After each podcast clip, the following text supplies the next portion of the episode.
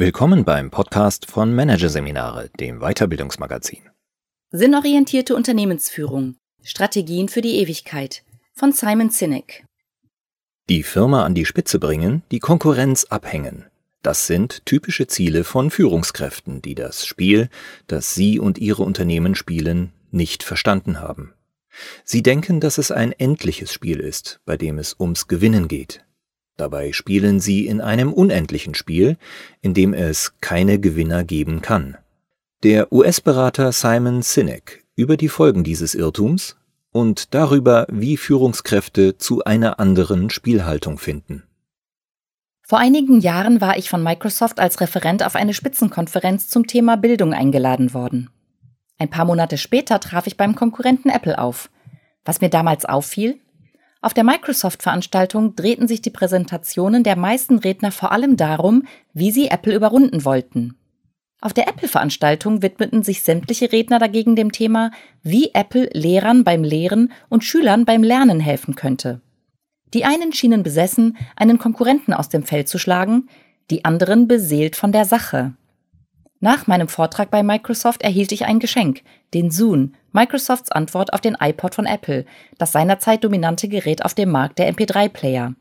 Das war im Jahr 2006 und der damalige Microsoft-CEO Steve Ballmer war zuversichtlich, dass Microsoft Apple früher oder später schlagen würde, wenngleich ihm klar war, dass das nicht leicht sein würde. Ballmers Optimismus war durchaus nicht unberechtigt, wäre es nur auf die Produktqualität angekommen. Denn der Zune HD war wirklich hervorragend. Als ich nach der Apple-Konferenz gemeinsam mit einem Apple-Spitzenmanager im Taxi saß, konnte ich nicht widerstehen und stichelte ein wenig. Wissen Sie, ich habe kürzlich bei Microsoft gesprochen und dort den neuen Zoom bekommen, und ich muss sagen, der ist um Längen besser als Ihr iPod Touch. Der Apple-Mann sah mich an, lächelte und meinte, da haben Sie sicher recht. Das war alles, damit war das Thema durch. Mag sein, dass aus dem Manager die pure Arroganz des Marktführers sprach. Es kann aber auch ganz anders gewesen sein. Möglich, dass ich es hier mit einer Führungskraft zu tun hatte, die, anders als viele andere, wusste, in welchem Spiel sie spielt, nämlich einem unendlichen, keinem endlichen. Ob Unternehmenschefs und Führungskräften das klar ist und ob sie es berücksichtigen oder nicht, bestimmt wesentlich darüber, wie sie führen und was ihre Führung auslöst. Was aber ist der Unterschied zwischen endlichen und unendlichen Spielen?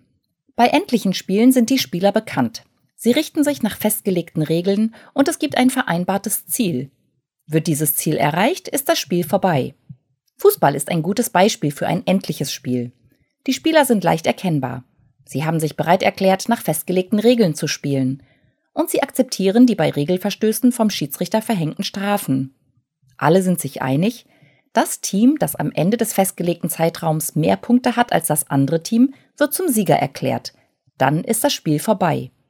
Bei endlichen Spielen gibt es also stets einen Anfang, einen Mittelteil und ein Ende. Unendliche Spiele dagegen werden von bekannten, aber auch unbekannten Spielern gespielt.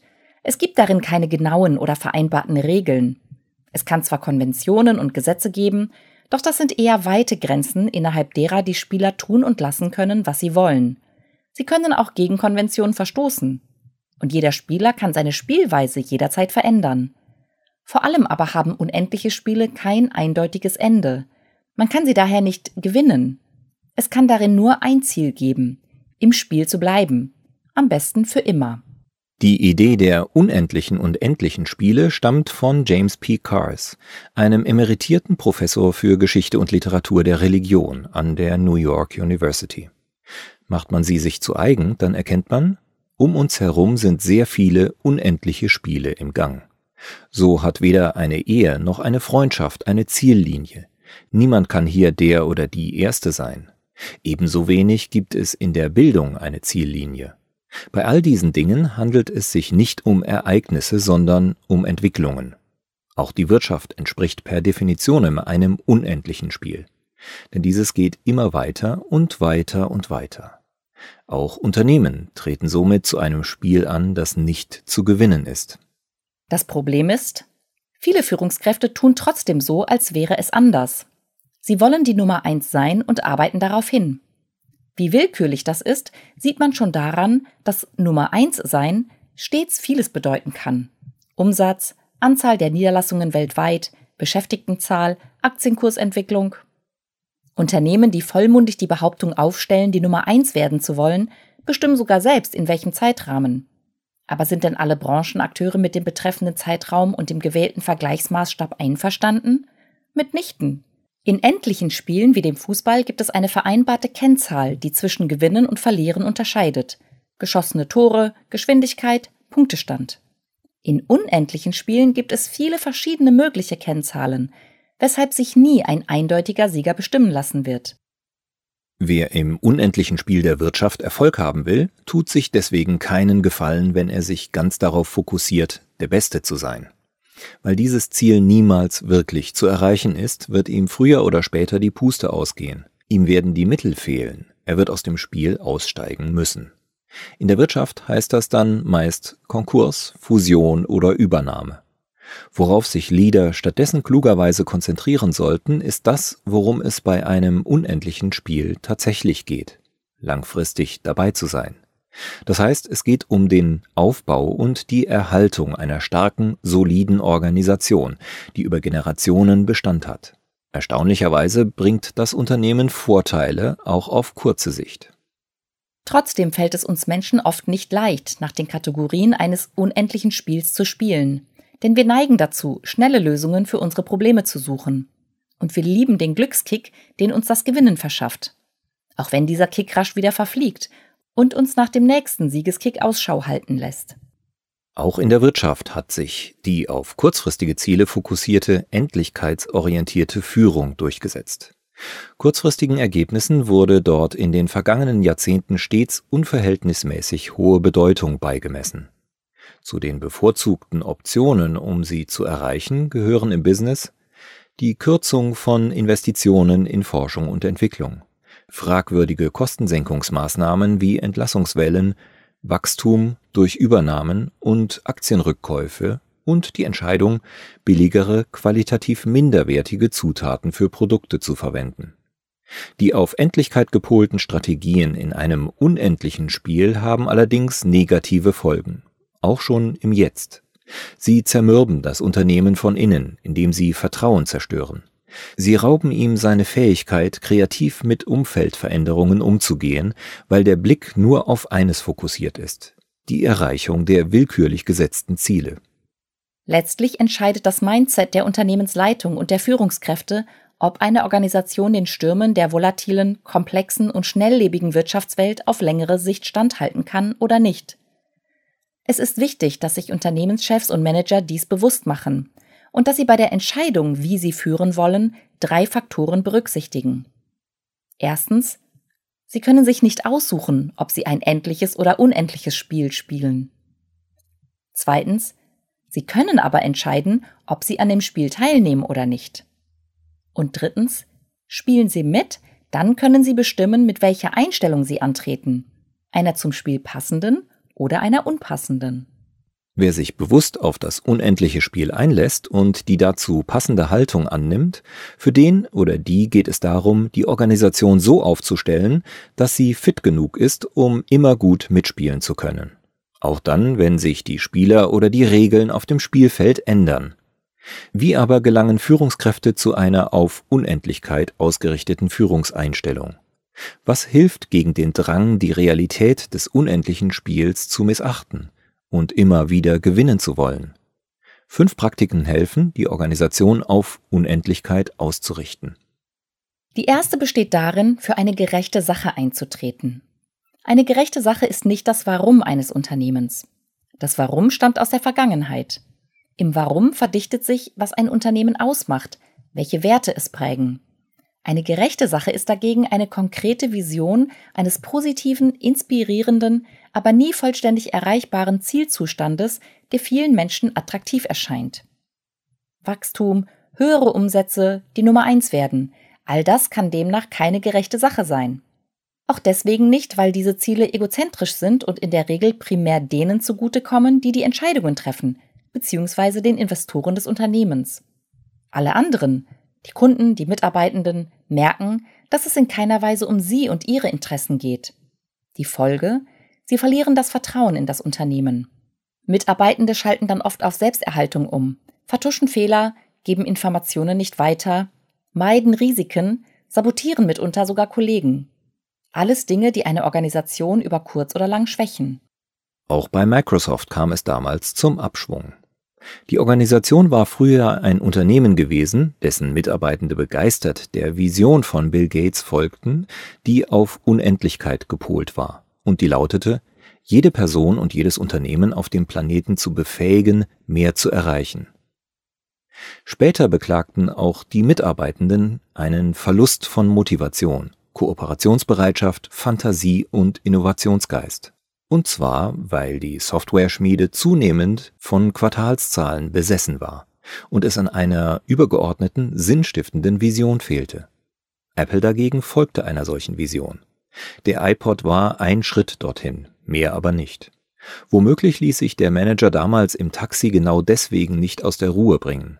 Und tatsächlich, rund ein Jahr nach der Markteinführung des Zune stellte Apple das erste iPhone vor und definierte damit die gesamte Kategorie des Smartphones neu. Zune und iPod waren damit praktisch überholt. Das Beispiel zeigt, nur Unternehmen, die eine unendliche Perspektive haben, sind wirklich innovationsfähig. Ein auf Endlichkeit gepoltes Unternehmen kann zwar auch Innovationen hervorbringen, nur steckt dahinter eine andere Intention, hier sollen die Innovationen fast immer bloß kurzfristig den Gewinn steigern. Auf die Fähigkeit des Unternehmens, lange im Spiel zu bleiben, wirken sie sich dagegen nicht positiv aus, weil sie keiner gerechten Sache entspringen, die an die Werte und Ziele vieler Menschen andockt und deswegen inspirierend und motivierend über lange Zeit wirkt. Gewinn ist zwar erlaubt und sogar erwünscht, aber vor allem deshalb, weil er notwendig ist, um sich möglichst lange für die gerechte Sache einsetzen zu können. Die zweite Praktik, die hilft, ein Unternehmen auf Unendlichkeit auszurichten, besteht darin, ein vertrauensvolles Arbeitsumfeld zu schaffen. Überall dort, wo Führungskräfte endlich denken und meinen, dass es darum geht, kurzfristige, messbare Ziele zu erreichen, werten sie den Faktor Leistung in der Bewertung, Auswahl und Beförderung von Mitarbeitenden unverhältnismäßig hoch. Das liegt auch nahe. Denn die Erreichung selbstgesetzter endlicher Ziele lässt sich nun mal leichter messen als die grundsätzliche Stärke und Überlebensfähigkeit einer Organisation. Manche gehen sogar so weit, Mitarbeiter im internen Wettbewerb gegeneinander antreten zu lassen, in der Hoffnung, dass sie sich so bei der Zielerreichung übertrumpfen werden. Manchmal gelingt das auch kurzfristig. Wer aber langfristig denkt, kommt nicht umhin festzustellen, dass ein hoher interner Konkurrenzdruck toxisch auf Organisationen wirkt. Der Grund? Unter Konkurrenzdruck verkümmert das Vertrauen ineinander. Ohne gegenseitiges Vertrauen findet aber kein offener Informationsaustausch statt. Es gibt keine Bereitschaft, Fehler zuzugeben, Hilfe anzubieten oder Hilfsangebote von Kollegen anzunehmen. Jeder schaltet vielmehr auf Selbstschutz um, sabotiert womöglich sogar Kollegen. Es liegt auf der Hand, dass dies Unternehmen auf längere Sicht schwächt und ihnen die Widerstandskraft nimmt. Denn ohne Kooperation und Vertrauen sieht es schlecht aus mit Flexibilität und Innovationskraft. Führungskräfte müssen sich daher klar machen, sie sind nicht für das Ergebnis verantwortlich, sondern für die Menschen, die das Ergebnis verantworten. Und es gibt keinen besseren Weg, die langfristige Leistungsfähigkeit dieser Menschen zu steigern, als ein Umfeld zu schaffen, in dem sie sich sicher fühlen. Dazu gehört die Gewissheit, auf Unterstützung zählen zu können, wertgeschätzt zu werden, sich weiterentwickeln zu können und faire Gegenleistungen für die eigene Leistung erwarten zu dürfen. Und dazu gehört der Aufbau echter, tragfähiger Beziehungen, die nur dann entstehen, wenn es im Unternehmen möglich ist, sich als Mensch mit all seiner Verletzlichkeit zu zeigen. Die dritte Praktik besteht darin, sich an würdigen Mitstreitern zu messen, die Vorstellung eines endlichen Wettbewerbs ist uns so vertraut, dass wir fast schon automatisch nach dem Konzept Ich gegen die anderen verfahren, wenn andere Player auf dem Spielfeld auftauchen. In einem unendlichen Spiel müssen wir uns aber von der Vorstellung, dass andere Spieler Konkurrenten sind, die geschlagen werden müssen, verabschieden. Viel besser ist es, sich würdige Mitstreiter zu suchen, um sich an ihnen zu messen. Ein würdiger Mitstreiter ist kein Konkurrent, mit dem wir qua Schicksal geschlagen sind. Er ist vielmehr jemand, den wir uns selbst aussuchen können. Und wir tun gut daran, dies strategisch zu tun.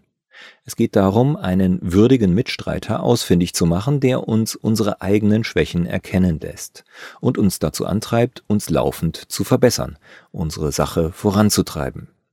Ein würdiger Mitstreiter verfolgt nicht unbedingt eine moralisch und ethisch einwandfreie Sache. Aber was er tut, tut er so gut, dass es uns inspiriert, selbst besser zu werden in dem, was wir tun. Ohne würdige Mitstreiter dagegen droht die Gefahr, an Demut zu verlieren und an Flexibilität.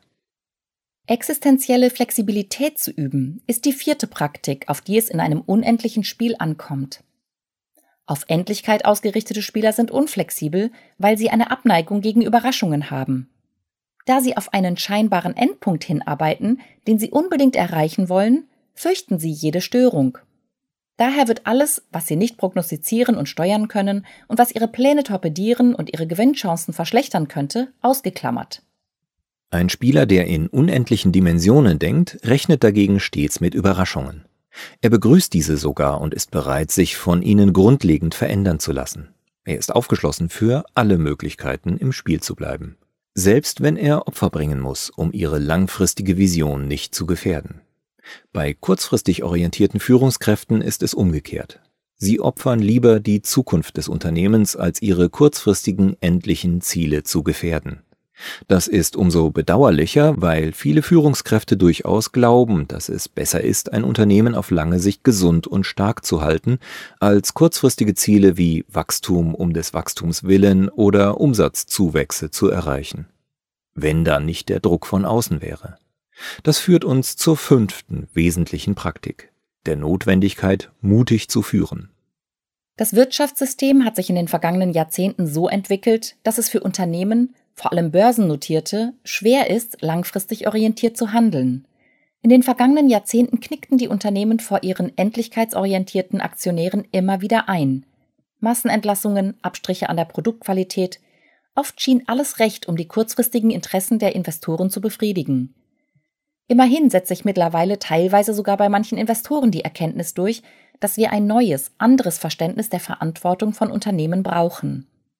Was aber die übrigen angeht, so gilt, wer unendlichkeitsorientiert führen will, der muss die Stärke aufbringen, trotz des Drucks endlichkeitsorientierter Investoren die richtigen, unendlichkeitsorientierten Entscheidungen zu treffen. Kurzum, von wem man Geld nimmt und von wem nicht, auch das muss eine sehr bewusste Entscheidung sein. Keiner Führungskraft, keinem Unternehmer wird es gelingen, immer mit einem unendlichkeitsorientierten Mindset zu führen. Doch ganz gleich, zu welchem Spiel man sich entschließt, man sollte sich und anderen gegenüber in Bezug auf die Entscheidung stets ehrlich sein. Denn, wofür auch immer wir uns entscheiden, es hat Auswirkungen. Auf Kunden, auf Kollegen, auf Investoren, auf das Umfeld. All diese Stakeholder können ihre Erwartungen und Verhaltensweisen nur dann entsprechend anpassen, wenn sie wissen, welches Spiel gespielt wird. Ein unendliches oder ein endliches. Nur wenn Sie das wissen, können Sie sinnvoll entscheiden, für wen Sie arbeiten, bei wem Sie kaufen, in wen Sie investieren wollen.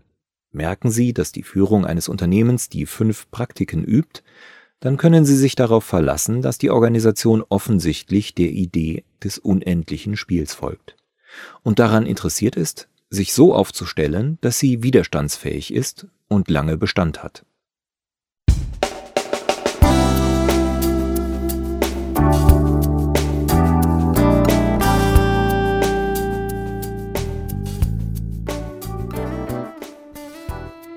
Sie hörten den Artikel Sinnorientierte Unternehmensführung Strategien für die Ewigkeit von Simon Sinek aus der Ausgabe April 2020 von Managerseminare, produziert von Voiceletter.